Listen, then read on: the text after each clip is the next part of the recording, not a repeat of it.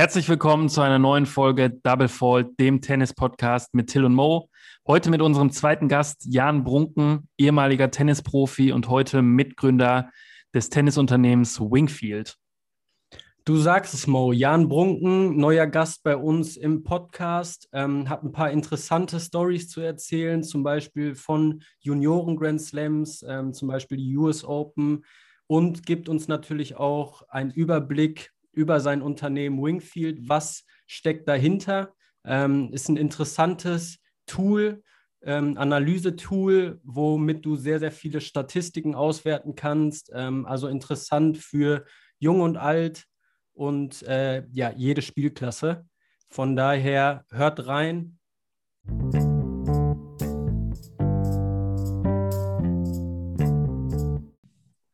Ja, herzlich willkommen, Jan, heute bei uns in der neuen Podcast-Folge. Ähm, schön, dass du da bist. Wir haben dich gerade schon mal ein bisschen mit einleitenden Worten beschrieben, aber erstmal, wie geht's dir? Schön, dass du da bist und wer bist du? Ja, äh, danke für die Einladung, Moritz und Till. Freut mich, äh, mit euch zu sprechen über ein Thema, das mich so ein bisschen in meinem Leben verfolgt hat, Tennis. Also äh, ich bin mittlerweile äh, 30 Jahre alt und spiele somit knapp 26 Jahre Tennis. Also habe mein gefühlt noch nichts in meinem Leben so viel gemacht wie auf diese gelbe Kugel gehauen. Eine Zeit lang ein bisschen intensiver ähm, im Jugendbereich und habe dann ja auch mal professionell gespielt. Ähm, und habe zum Glück auch immer noch äh, beruflich äh, mit dem Tennisball zu tun und freue mich mit euch so ein bisschen äh, über das Thema mal zu fachsimpeln. Ja, ähm, kommt man ja nicht immer zu. Sehr schön. Ähm, du hast es angedeutet, du hast mal ein bisschen höher und ein bisschen äh, professioneller gespielt. Ähm, wenn du da mal ein bisschen näher drauf eingehen kannst, was war so deine Karriere? Ähm, ja, also bei mir war es eigentlich so, äh, ich habe mit fünf angefangen, Tennis zu spielen und ich glaube, ab sechs war für mich immer so klar, dass ich Profi werden will. Also das war so äh, nicht ein Karrierewunsch, sondern es war für mich irgendwie klar, so mehr oder weniger. Also ich saß zum Teil in der Schule immer und habe so gedacht, boah, ihr müsst alle irgendwann mal arbeiten, scheiße, ey, und ich muss Tennis spielen. Also es war für mich immer so der Weg, das zu machen und ähm, wo bin direkt neben dem Tennisplatz aufgewachsen. Also wir haben irgendwie so, ähm, ich komme aus Pferden, das ist so ein kleiner Ort in der Nähe von Bremen, so 30.000 äh, Einwohner und wohne da irgendwie mit meinen Eltern so 150, 200 Meter von von Tennisverein weg und äh, da ist auch so eine Tenniswand, die war mein bester Freund früher, als ich klein war. Ähm, und habe da halt angefangen, Tennis zu spielen. Viel dann mit meinem Bruder, der ist drei Jahre älter als ich. Das heißt, ich hatte immer einen, der hat auch Tennis gespielt, der mich immer runtergelassen hat die ersten Jahre. Äh, und der ist so ein bisschen der Ehrgeiz dann geweckt worden. Und dann ging es halt los, weil man dann äh, ja, Bezirkskader, Landeskader, da habe ich die ersten Mal mit 14 bin ich, glaube ich, deutscher Meister geworden, war dann mit 16, 3 in Europa, mit 18 irgendwie erste 15 in der Welt. Und habe halt einfach versucht, äh, dass da irgendwie so gut es geht im Tennis äh, alles äh, zu, in Bewegung zu setzen und hatte immer dann, dann den Traum natürlich, äh, Top 100 zu stehen, Top 50 zu stehen, die Grand Slams zu spielen. Das hat dann nicht ganz bei mir gereicht. Also mein Highest Ranking war 460 oder 450, irgendwie sowas mit 21, 22. Ähm, und da war dann am Ende des Tages, äh, was das Ranking angeht, zumindest mein, mein Peak sozusagen. Ja. von der Geschichte eigentlich so ein bisschen ähnlich wie bei Moritz und mir. Also wir sind ja auch Brüder. Moritz ist der Ältere, ja. ähm, auch ganz nah an einem Tennisplatz groß geworden. Ja, wobei, ähm, ich, wobei ich dich immer noch runterlasse. Ja, ähm, ja lasse ich mal so stehen. Aber ähm, nee, auf jeden Fall interessant. Ähm, du hast es angesprochen, vor allem im Jugendbereich äh, ziemlich stark und erfolgreich gewesen, wenn du sagst, so Top 15 in der Welt. Das ist ja schon eine Hausnummer. Ähm, was mich mal sehr interessieren würde, weil man eigentlich recht wenig davon hört. Ähm, ich meine, du hast ja auch Junioren Grand Slams gespielt. Ähm, Korrigiere mich, wenn das falsch ist. Genau, ja. Ähm, erstmal vielleicht, hattest du da irgendwie ein besonderes Erlebnis und wie läuft das eigentlich ab? Also ist das separ separat vom, äh, vom Profiturnier oder läuft man sich schon ganze Zeit auch über den Weg auf der Anlage? Mhm.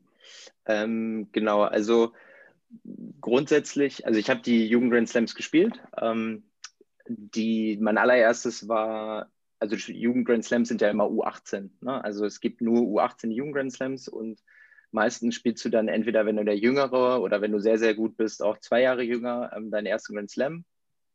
Ähm, und ich habe mein erstes Grand Slam war damals äh, 2007 die US Open. Ähm, habe ich gespielt, damals noch als jüngerer Jahrgang ähm, und habe da dann erste Runde auch gleich gegen den Einsgesetzten gespielt. Ähm, war damals äh, Ignatik, der hat es, glaube ich, jetzt so bei den Herren irgendwann mal auf 105 oder so geschafft oder 115 ja. oder so. Ähm, und es ist halt mega die Show als Junior, ne? weil ähm, du spielst immer in der zweiten Woche vom Herrenturnier. Ähm, das heißt, du sitzt halt in den Lockerrooms und im, äh, im Essensbereich halt neben Nadal, Federer, Murray halt daneben. Und das ist so, also es ist echt, also die Trainer haben ordentlich was zu tun, dass die Spieler ihren Fokus behalten, weil du läufst da halt mit großen Augen durch die Gegend und das sind halt deine absoluten Heroes. Ne? Ähm, also es ist schon ein super besonderes Erlebnis auf jeden Fall. Ja. Da äh, ähm, persönlich, persönlich direkt in, mit irgendjemandem in Kontakt gekommen, was dir so noch im, im Kopf ist? Ähm, ja, auf jeden Fall. Also äh, man ist dann natürlich auch mit dem einen oder anderen Spieler dann auf Tuchfühlung in der, in der Umkleidekabine. Gerade bei den US Open und auch bei den French Open ist man äh, in der gleichen Umkleide. Also da ähm, ist ja in der, innerhalb der, der Stadien, ähm, also Rod Laver Arena, ich weiß gar nicht, wie sie mittlerweile heißen, aber Rod Laver, Rod Laver Arena und damals war die andere, hieß glaube ich Hisense Arena, als wir da gespielt haben die haben jeweils eine eigene Umkleide, wo dann immer die Spieler sind, die da spielen. Ähm, und ähm, als Junior sitzt du da halt auch dann drin und musst dich umziehen. Und äh, das ist dann schon witzig. Äh, ich hatte, als ich in Australien gespielt habe, ähm, war ich beim Physio und als nach mir im Physio ist halt Federer reingegangen und hat sich die Füße tapen lassen. Mhm. Und das ist schon dann so, also man muss echt aufpassen, dass man da nicht wie so ein Fanboy sitzt und irgendwie ja. so die ganze Zeit zu dem hinguckt. Also man ist da wie so, weiß ich nicht, sich am Zusammenreißen, dass man geradeaus guckt und nicht hinterher guckt, wenn er dann vorbei ist. Also ist, man ist da halt Fan. Ne? Ja. ja. ja, das glaube ich.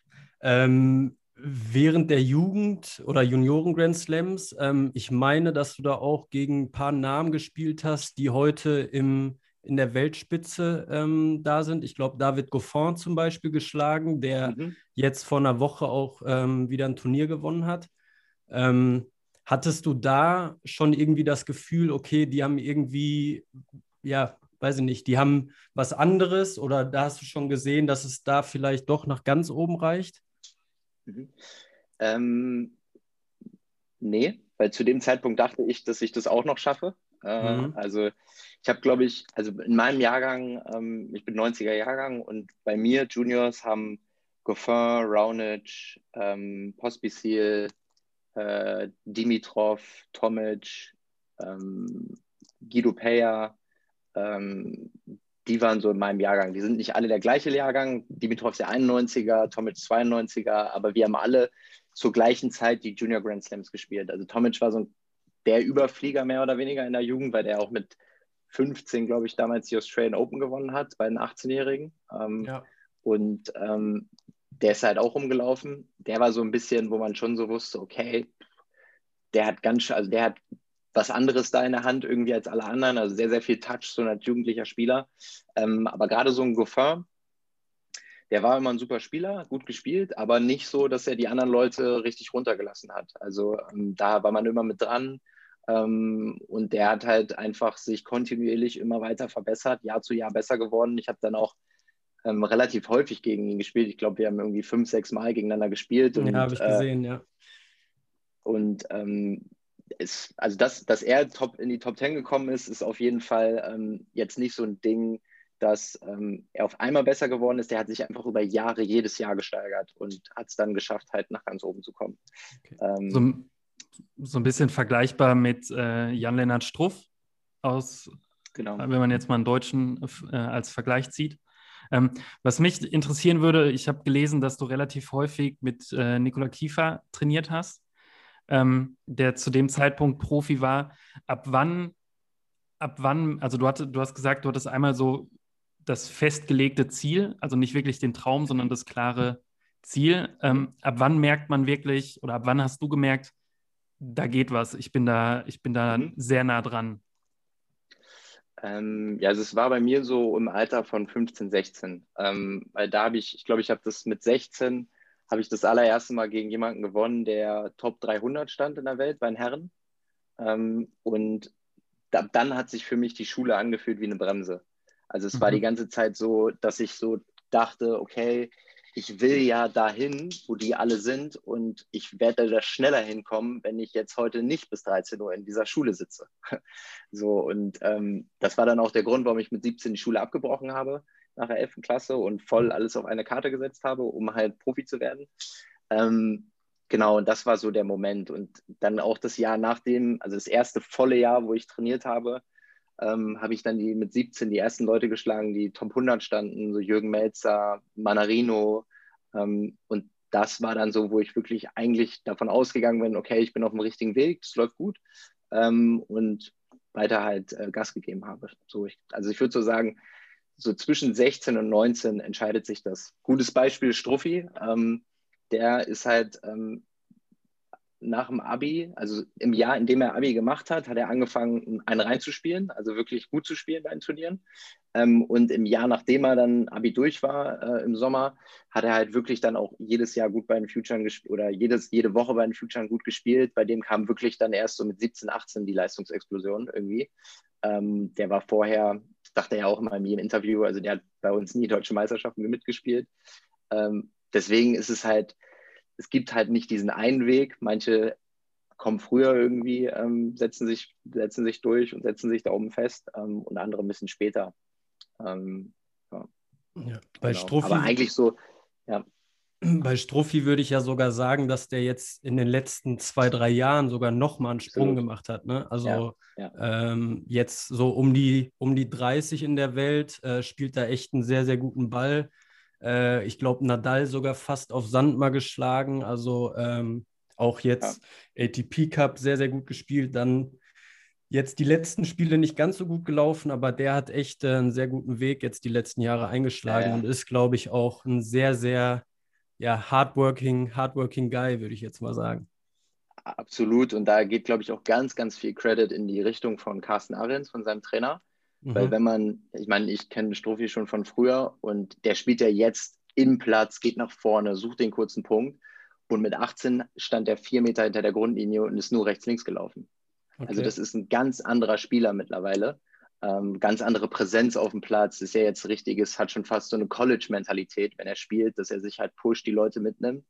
Ähm, und da sieht man mal, was das ausmachen kann, wenn du halt kontinuierlich in eine Richtung mit dem Trainer arbeitest und ähm, ja, dich Schritt für Schritt verbesserst. Und nur so äh, steht er jetzt da und auch völlig zu Recht da, wo er jetzt ist. Ne? Hm. Ja.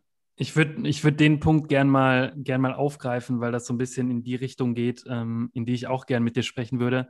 Und zwar so die, die Entwicklung des Tennis. Also wir sehen ja jetzt gerade mit Djokovic jemanden, der, wie du es gerade beschrieben hast, nah an der Baseline ist, der die Leute mitnimmt, mal besser, mal schlechter, ähm, der, aber, der aber auch ein Typ ist irgendwie. Ähm, wie, wie, was denkst du, wie sich das Tennis weiterentwickelt und wer vielleicht auch nach den drei Großen ähm, so ein bisschen die nächste Generation voran anführen wird? Ähm, ist natürlich super schwer zu sagen. Ne? Ähm, also ich hoffe natürlich und ich glaube, dass er, ich meine, es hat jetzt auch in vielen Interviews ähm, Zverev auch bestätigt, dass er auf jeden Fall eine große Rolle spielt, weil der hat absolut dieses Mindset, was es halt braucht, um sich da oben festzusetzen. Ähm, einfach, wenn man halt, äh, ich meine, ich weiß es nicht im Detail, man sieht es ja auch nur aus irgendwelchen, aus, aus Instagram sein und aus Erzählungen, wenn man mal so äh, nachverfolgt, wenn irgendwer ein anderer von den Deutschen was erzählt, ähm, der trainiert halt sehr, sehr viel und sehr, sehr hart und sehr, sehr zielstrebig und auf lange Sicht wird sich das einfach auszahlen, glaube ich. Ähm, aber ja, also die, die, die da oben jetzt schon sind, also Team, Zverev, Tsitsipas, ähm, die sind schon und auf jeden Fall mal gucken, wie jetzt Medvedev äh, die nächsten sechs, fünf, sechs Jahre sich da oben festlegt. Also der ist ja auch ähm, mittlerweile äh, nicht mehr jemand, der da oben wegzudenken ist. Also es bleibt auf jeden Fall spannend.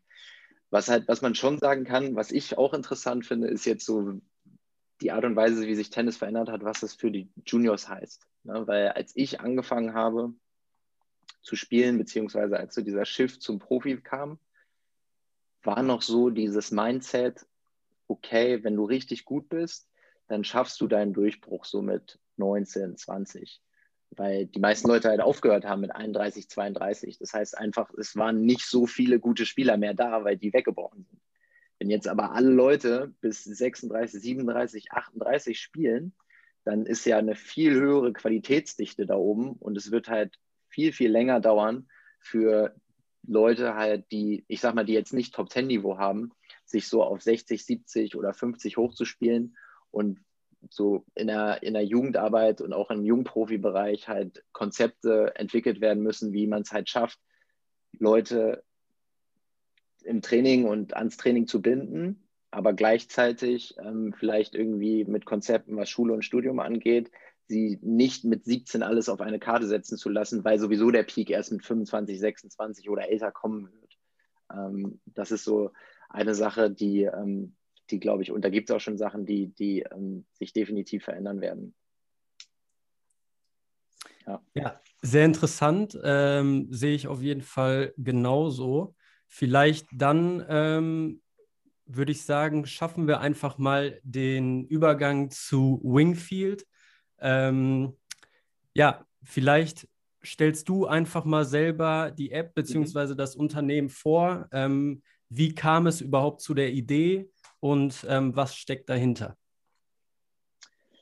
Genau, also ähm, ich hatte ja gesagt, ich hatte bis, bis 22, also relativ früh, habe ich meine Karriere damals abgebrochen bzw. beendet, ähm, weil ich stand ich so 450 ähm, und habe dann überlegt, was man so machen kann. Ähm, habe dann ein bisschen Zeit gehabt, weil ich äh, mein, äh, vielleicht, vielleicht, Abi nachgeholt Vielleicht, um da noch einmal kurz einzuhaken, ähm, gab es da einen besonderen Moment, dass du gesagt hast, okay, mhm. es, es reicht nicht, es klappt nicht, wo du dann ähm, wirklich so einen harten Cut gemacht hast oder ist das so ausgefadet oder vielleicht zu der Situation und dann zur Transition zu Wingfield vielleicht? Mhm. Ähm, also bei mir war es so, ich, wie gesagt, ich habe mit 17 äh, bin ich von der Schule abgegangen, Profi geworden. Dann ging es relativ schnell, dass ich halt ähm, meine ersten Punkte hatte, stand dann nach dem ersten Jahr irgendwie so 1000 in der Welt. Dann war ich ein bisschen verletzt, also halt war ein Jahr lang, wo ich so rumge immer wieder nicht richtig spielen konnte und hatte dann alle Punkte verloren und dann war ich aber wieder fit ähm, und habe mir mit 19, 20 gesagt, ähm, dass ich definitiv mit 22 Minimum 350 in der Welt stehen will, ähm, damit man halt so an den Grand Slams schnuppert etc. Ähm, und es Sinn macht, so als Profi, Tennisprofi, weil man nur da oben letztendlich davon leben kann.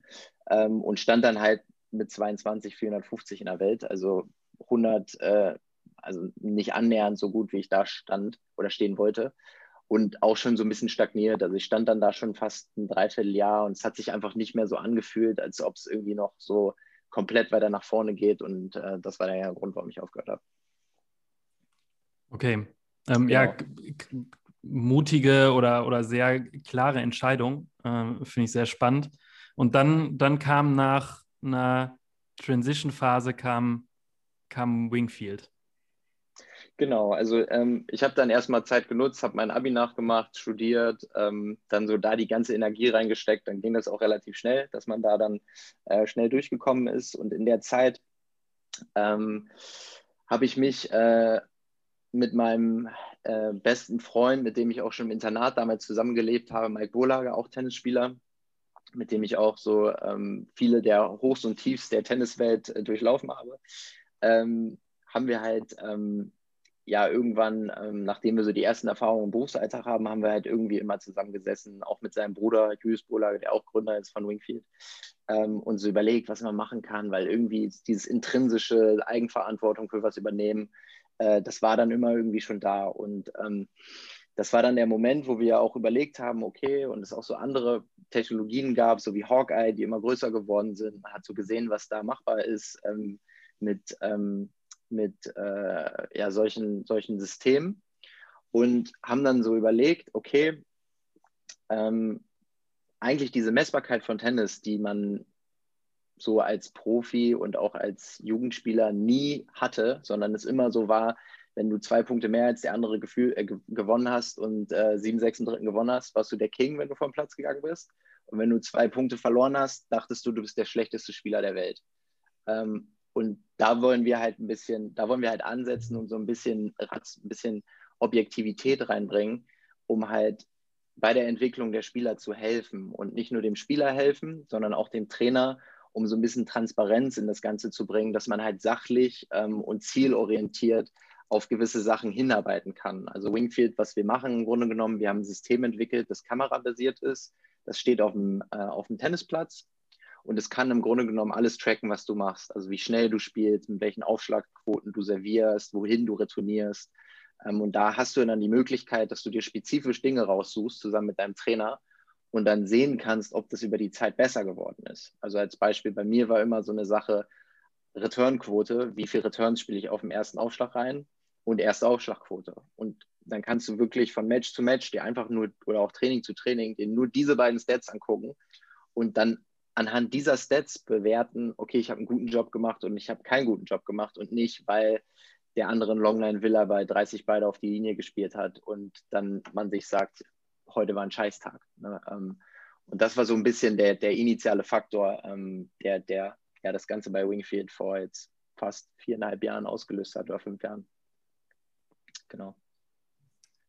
Sehr cool. Ähm, wo, wo steht Wingfield jetzt? Ähm, ist das etwas, ähm, vielleicht noch mal ein bisschen näher zur Erklärung, so wie ich das äh, auf der Website und in zwei, drei Videos gesehen habe.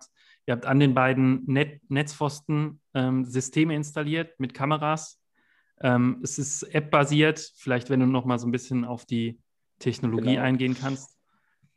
Mhm. Also im Grunde genommen, wir haben, wir haben eine, auf einem Netzpfosten ähm, unser System, beziehungsweise unser System ernetz, äh, ersetzt den Netzpfosten. Also mhm. du hast die Wingfield-Box auf einer Seite ähm, und dann lädst du dir als Spieler oder als Trainer, wenn du unseren Service nutzen willst, lädst du dir unsere App runter, ähm, jeweils im, in den einschlägigen Stores ähm, und kannst dann ähm, dir einen Account erstellen und dich über einen QR-Code, wie man letztendlich auch einen Flug äh, boardet, am System einchecken. Ja, das geht dann relativ fix. Und dann haben wir halt verschiedene Spielmodi. Ähm, ganz normalen Match-Modus. Wenn du Match spielst, dann kriegst du danach halt deine Statistiken, wie man sie letztendlich aus dem, äh, aus dem, äh, aus dem IBM Slam Tracker kennt, also wie viele Asse, Doppelfehler etc. pp. Ähm, also da haben wir die ganze Bandbreite. Ähm, und zu den Statistiken ähm, haben wir noch, wir haben noch äh, neben der Box noch eine zweite Kamera hinter der Grundlinie installiert bekommst du letztendlich ähm, eine Videoanalyse von deinem ganzen Spiel. Und was halt ganz cool ist, wir verbinden die Daten miteinander. Das heißt, du kannst halt nach Match in die, in die App reingehen und sagen, okay, bitte, ich gucke mir jetzt nochmal alle meine Aufschläge nach außen an oder ich gucke mir nochmal alle meine Return-Fehler an oder ich gucke mir nochmal alle Returns an, die ich hinter die T-Linie gespielt habe. Ähm, das ist dann ähm, so ein Debriefing möglich im Match-Modus. Genau. Und dann haben wir noch so Drill-Modi die vor allem von Trainern und äh, vom Trainer genutzt werden, wo du auf Zielfelder spielen kannst und dann so Status Quo-Tests machen kannst, um so mit deiner Vorhand halt zu messen, wie ist deine Vorhand über die Zeit besser geworden. Das sind so standardisierte Tests, äh, die du dann mit 30, 40 Schlägen, kann der Trainer sich aussuchen, machen kannst. Und dann siehst du halt in so einem Score, okay, heute war meine Vorhand eine 35. Das ist dann so ein Wert, der berechnet sich aus Speed und Genauigkeit und kannst dann sehen, wie das besser wird. Und das ist fürs Training ganz cool. Und auch wenn du mit Kids trainierst, irgendwie versucht halt jeder irgendwie einen Highscore zu kriegen und das ist dann immer ganz gut so für die letzten 15 Minuten im Training, um da nochmal ein bisschen Fun reinzubringen. Genau, und wir sind äh, jetzt insgesamt auf 120 Chords ähm, nach vier Jahren, äh, vor allem im Dachraum und jetzt vor äh, drei bis vier Wochen haben wir in UK gestartet. Also fangen jetzt auch an, ähm, äh, außerhalb sozusagen der EU äh, jetzt ähm, dort die Plätze auszustatten und äh, sind ein Team von elf Leuten. Also es äh, macht auf jeden Fall Spaß, alle Tennis verrückt und ähm, äh, haben noch viel vor. Klingt sehr, sehr spannend. Ähm, eine Sache, die ich noch auf eurer Website gesehen habe, vielleicht interessant für Leute, die ihre LK ein bisschen aufpäppeln wollen. Ähm, da gibt es wohl auch irgendeine Option, ne? Ähm, genau, also wir arbeiten zusammen mit dem DTB an der Möglichkeit, On-Demand LK-Matches zu spielen. Ähm, sprich, jetzt gerade in der, in der Pandemiezeit ähm, wird es natürlich interessant. Sprich, man kann sich dann mit jemandem an der Box ähm, treffen, einchecken, vorher äh, seine DTB-ID-Nummer mit seinem Account verbinden und dann spielen. Und wir stellen halt sicher, dadurch, dass wir die Statistiken haben, die Videos haben, dass wir ähm, eine Validitätsprüfung des Matches machen ähm, und die Daten dann an den DTB übermitteln. Das heißt, wir gucken ganz einfache Sachen wie, okay, ähm, wurde das Match zu Ende gespielt, aber machen dann auch so Cross-Reference, dass wir sagen, ähm, okay, der hat auf einmal zwei Spiele lang mit der halben Geschwindigkeit serviert wie in dem Match vorher und markieren das dann dementsprechend und dann hat ähm, der Ranglistenprovider, also jetzt hier in dem Fall der DTB, aber auch sprechen auch mit anderen äh, nationalen Verbänden, dann die Möglichkeit zu sagen, dieses Match wird nicht freigegeben oder vielleicht einem Spieler dann eine Verwarnung zu geben und zu sagen, hey, ähm, du darfst jetzt einen Monat nicht spielen. Ähm, das ist noch in der Diskussion und ähm, wollen damit äh, äh, zum Sommer starten mit den Matches, genau. Ähm, vielleicht noch eine Frage jetzt, äh, Kooperationspartner ähm, DTB. Ähm, zwei Fragen. Mit wem arbeitet ihr noch so zusammen und ist das eher etwas für ambitionierte und, und Leistungssportler oder seht ihr das auch in der Breite? Wie seht ihr da so die ähm, Zukunft?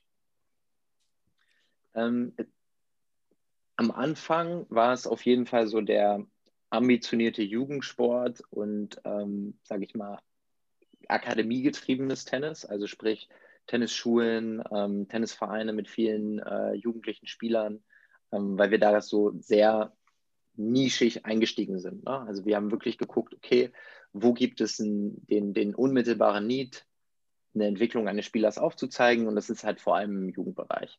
Ähm, haben dann aber wirklich auch gemerkt, ähm, dann durch unsere ersten Kunden, dass gerade so die Match-Analyse, also ähm, ähm die Match-Analyse ähm, nicht nur bei Jugendlichen interessant ist, sondern tatsächlich wirklich äh, so gerade von den Best-Agern extrem viel genutzt wird und auch der äh, Vater, der gerade seine Kinder aus dem Gröbsten raus hat, der irgendwie mit 42 nochmal Bock kriegt, ähm, ein Heavy User ist und unser System nutzt und dann halt äh, danach noch mit seinen Mannschaftskollegen irgendwie sich darüber lustig macht, äh, wie er entweder einen Schlag schlecht gespielt hat oder damit angibt, einen gut gespielt zu haben. Genau, deswegen hat sich das so ein bisschen entwickelt von so Tennisschulen-Fokus jetzt immer mehr ähm, Richtung so eigentlich auch kleine, kleinere Vereine, also so bis zu, ich glaube, unsere, unser kleinster Verein hat, glaube ich, 160 Mitglieder, also ähm, nicht nur die größten Vereine. Und jetzt gerade durch ähm, so Initiativen, die wir zusammen mit dem DTB machen ähm, und auch durch die, wir haben uns über die letzten Jahre auch deutlich in, unserem, in unserer Struktur verbessert und jetzt ein, ein, Preisangebot, das sich auch kleinere Vereine leisten können mit 99 Euro im Monat. Ähm, auch Angebote wirklich für den Breitensport. Ähm, und da soll es dann langfristig auch weiter hingehen. Also, dass man wirklich sagt, okay, was können wir denn alles noch bauen, wenn wir diesen Platz erstmal digitalisiert haben? Ja, ähm, und da ist, ist sowas jetzt wie ähm, wie die LK ähm, oder diese On-Demand-Matches ähm, ein perfekter, perfekter erster Use Case. Ja, also ich kann mir, kann mir auch echt gut vorstellen, dass da so äh, Ü50, Ü50 Herren auch richtig Bock haben, äh, Statistiken messen zu lassen und sich da so ein bisschen ähm, gegenseitig aufziehen. Brauch, du hast gesagt, äh, auch kleine Vereine sind definitiv interessant, auch mit dem Preis, den du gerade genannt hast. Gibt es sonst irgendwelche Voraussetzungen, die ein Verein haben muss? Also ich gehe mal davon aus, dass ähm, das System auch bei Wind und Wetter äh, steht, dass da das System immer läuft und ansonsten sich darum gekümmert wird, dass es flott wieder läuft. Ähm, wie sieht es damit aus? Genau, also wir haben ja äh, mit den 99 Euro im Monat äh, letztendlich so eine Subscription für einen Verein, die dann einfach sicherstellt, ähm, dass wenn mal was mit dem System ist, dann kann man das äh, zurückschicken, dann wird äh, repariert oder ausgetauscht, je nachdem, was der, was der Case ist. Ähm, und wie gesagt, Wind- und Wasserfest kann draußen installiert werden, drinnen installiert werden. Und mit den Kunden machen wir es jetzt gerade so, dass eigentlich ähm, die Systeme dann immer umgezogen werden zum, zum äh, Saisonwechsel. Ne? Also dann jetzt mhm. demnächst ab, ab April geht es dann wieder los, dass dann die Systeme von den Outdoor, äh, von den Indoor-Courts nach außen umgezogen werden, also äh, draußen installiert werden. Ähm, und was der Verein braucht, ist im Grunde genommen Strom und Internet. Ähm, dann äh, läuft die Box auch soweit. Ist relativ einfach zu installieren, also die Kunden können das selber machen. Ich glaube, die schnellste Installation war, glaube ich, irgendwie 25 Minuten bis jetzt. Ähm, aber auch, sage ich mal, technisch nicht so versierte, mit Unterstützung von unserem Support kriegen das alles, alles ganz gut hin. Ja, klingt ja. auf jeden Fall ähm, ja, einfach zu installieren, äh, für, jeden, für jeden zu nutzen. Mir fallen direkt auch ein paar Leute ein, äh, die definitiv mal eure äh, Website besuchen sollten, beziehungsweise die mal mit euch sprechen sollten. Ähm, vielleicht nochmal so abschließend, bevor wir zu unseren drei finalen Fragen kommen, die wir jedem Gast stellen. Ähm, wo findet man Wingfield? Wo findet man dich? Wie kann man Kontakt zu euch aufnehmen? Mhm. Ähm, also grundsätzlich auf den einschlägigen Plattformen findet man Wingfield. Also wir sind sehr aktiv auf Instagram, ähm, auf Facebook auch. Ähm, da kann man einfach direkt Direct Message schreiben. Ähm, mich findet man auch, vor allem auf, also ich bin auch auf allen Plattformen, aber aktiv bin ich auf Instagram und auf LinkedIn ähm, unterwegs und da kann man mir auch einfach schreiben. Ähm, gerade falls äh, junge Tennisspieler das hören, ähm, die oder auch ältere Tennisspieler oder Tennisspielerinnen ähm, und nach dem Studium oder im Studium an Praktikas oder Werkstudentenstellen interessiert sind, da haben wir immer wenn man Tennis kennt, ist das schon mal eine sehr große Qualifikationsstufe, um bei uns äh, anzufangen. Es gibt nicht viele Jobs, bei denen das so ist, aber bei uns ist es so.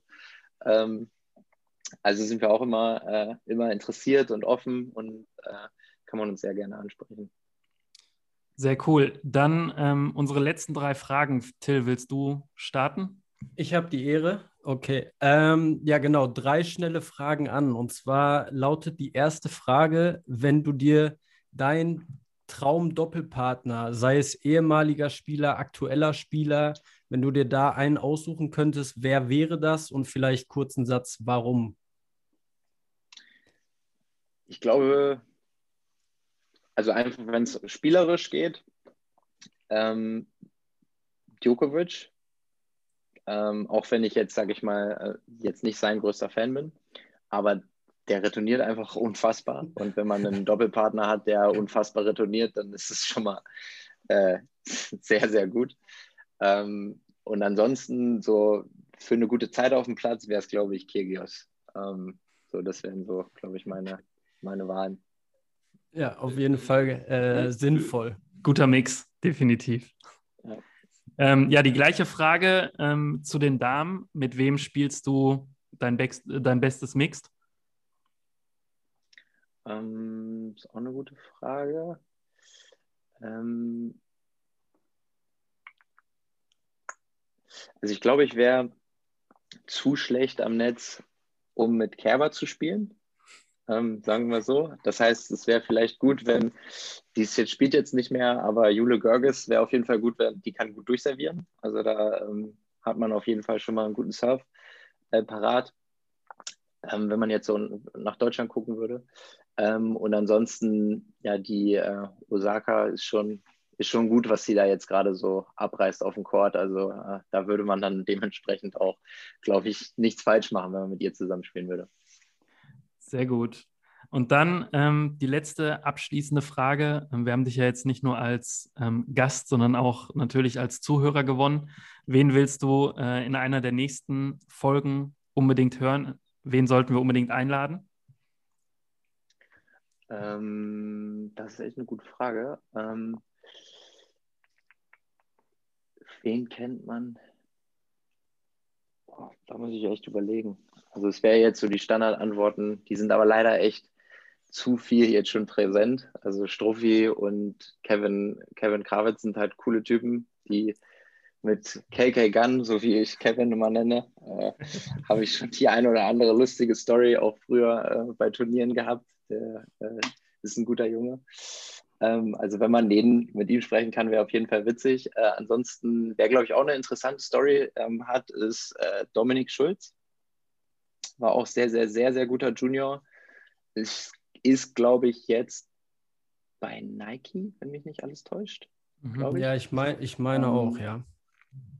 Genau, also der ist, äh, glaube ich, auch ein interessanter Gesprächspartner, weil der ähm, ja vielleicht eine ähnliche Story hat wie ich. Vielleicht ist dann doch nicht so interessant, weil ich dann schon das Gleiche erzählt habe. Ähm, aber ja, wir, wir versuchen mal. Macht man, glaube ich, nichts falsch. Wir versuchen mal einen von beiden zu kriegen und äh, sagen dir Bescheid. Ja. Ansonsten ähm, haben wir nur noch zu sagen, ja, vielen Dank, Jan Brunken heute bei uns. War ähm, cooles Gespräch, coole Story und ähm, wir verlinken auch nochmal bei uns auf Instagram und auf unserer Website zu Wingfield. Da findet ihr alle Informationen. Und ja, danke, dass du da warst und bis bald. War sehr, sehr cool. Danke. danke, Jan. Hat mir auch Spaß gemacht.